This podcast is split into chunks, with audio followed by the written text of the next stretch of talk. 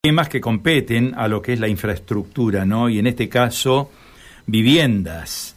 Eh, Sorzón, ¿cómo está usted? Un gusto saludarlo. Feliz año, ¿eh? Buen día, feliz año y buen día a la audiencia. También el deseo de prosperidad para, para cada uno de los oyentes. Bueno, eh, de esto hablamos, ¿no? De prosperidad. Para mucha gente hablar de vivienda significa prosperidad. Y hoy eh, tenemos en marcha un capítulo importante en esto que tiene que ver con darle dignidad a muchas personas, ¿no? La dignidad de la vivienda propia, ¿no? Sí, eso es una de las cuestiones que Omar Perotti ha puesto como cuestión prioritaria y fundamentalmente como política de Estado. Una política de Estado que no tiene que terminar este año 2023, donde Omar Perotti termina su mandato, sino que, que tiene que continuar el que el que viene y en todo caso mejorarla. Es la única forma que podamos darle dignidad las familias santafesinas que hoy no cuentan con su, con su casa propia.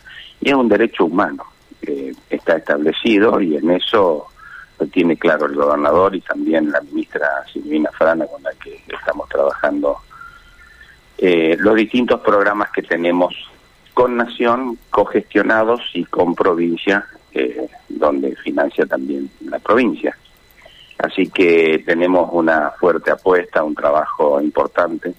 Venimos de el, el jueves pasado, se han entregado viviendas en Acería, hemos entregado viviendas en Bella Italia, en Esperanza. Venimos entregando viviendas en, en distintos puntos y nos ha pedido el gobernador que federalicemos la distribución, que llevemos a cada una de las localidades. Son 365. Deben ser muy pocas las que no tienen hoy algún plan de vivienda. Eh, así que bueno, este, es nuestra apuesta, es nuestro trabajo que nos han encomendado. Claro, eh, son programas en marcha que obviamente, por un lado, contribuyen a darle, como usted explicaba, dignidad a las familias, ¿no? Pero por el otro, además, constituyen un efecto solidario de saber que todas estas familias que están pagando sus viviendas, que están aportando para tener algún día la vivienda propia, facilitan todo un proceso de construcción de más viviendas para otras familias, ¿no?